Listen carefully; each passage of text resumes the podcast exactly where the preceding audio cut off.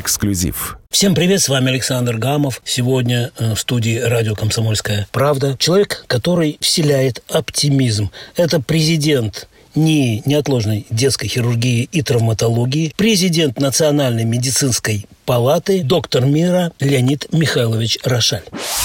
Политики дают прогнозы, что вот мы на плато выйдем, наступит пик уже на этой неделе, потом снижение. Когда наступит пик? На этот вопрос должны ответить эпидемиологи. С точки зрения анализа того, что переходит в мире, видно и известно, что эпидемии вечными не бывают. Стабилизация должна наступить не сегодня, не завтра и не послезавтра. И ответить конкретно на этот вопрос можно будет через месяц, полтора. С чем связано то, что у более чем 45% заболевших коронавирусом за сутки не было симптомов этой болезни?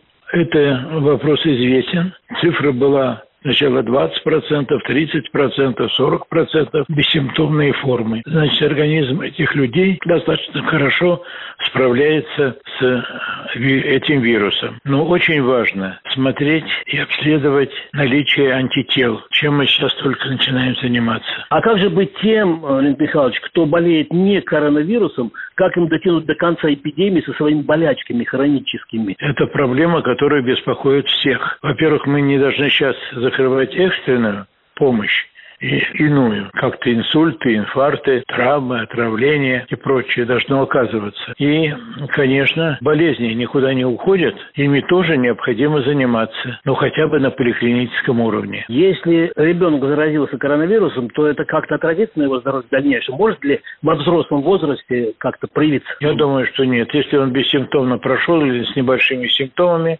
ну, как мы болеем любыми другими инфекциями. Редко инфекции какие-то оставляют после себя такой глубокий след. Как правильно выходить из самоизоляции в масштабах всей страны, чтобы не спровоцировать вторую волну эпидемии? Осторожно. Министр здравоохранения, новый Мурашко, заявил уже о том, что коронавирус высветил необходимость реформирования медицины после пандемии. А что пошло не так? И как надо реформировать? С чего начать? И что можно сейчас уже делать? Этот вопрос, которым занимаемся мы, занимается Национальная медицинская палата сейчас. Вот в ближайшее время мы приведем мозговой штурм о том, на вопрос, каким должно быть здравоохранение в России. Но я могу только назвать э, пять основных принципов. Она да. быть доступной, она должна быть качественной, она должна быть удобной, и она должна быть приспособлена к любым чрезвычайным ситуациям. Это возможно? Мы сможем сделать такую медицину? Я думаю, пандемия заставит сделать так, чтобы было лучше. Надо учиться на ошибках. Вот обычно в советские времена, вскоре после дня рождения Владимира Ильича Ленина,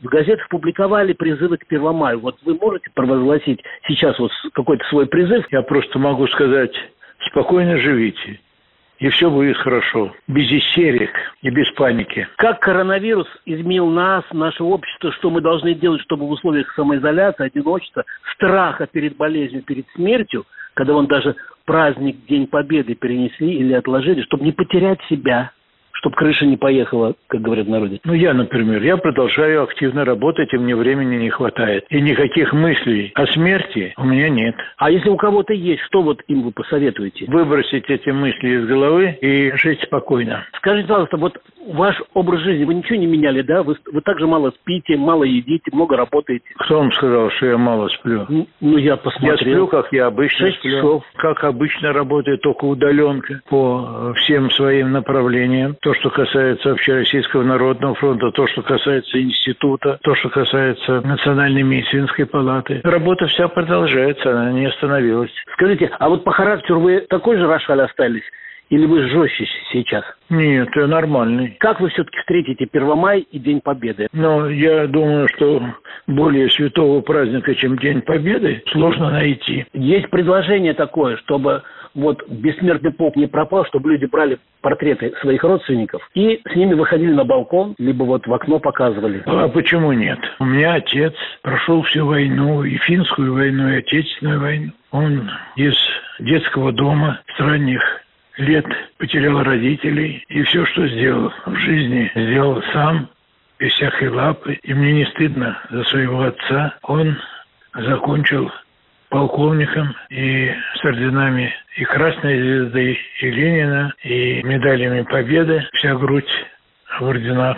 И у меня есть портрет своего отца. И я ходил на бессмертный полк с этим портретом и могу его показать и в окно. Напомнить, как его звали? Михаил Филиппович Рошаль. Где победы? Что бы вы хотели нам всем сказать? Надо преклонить голову перед теми, кто ушел во время войны из жизни. И никогда этого не забывать. И победа, она есть победа. Победа – это праздник. И 9 мая – это праздник банально, а может быть не банально, со слезою на глазах.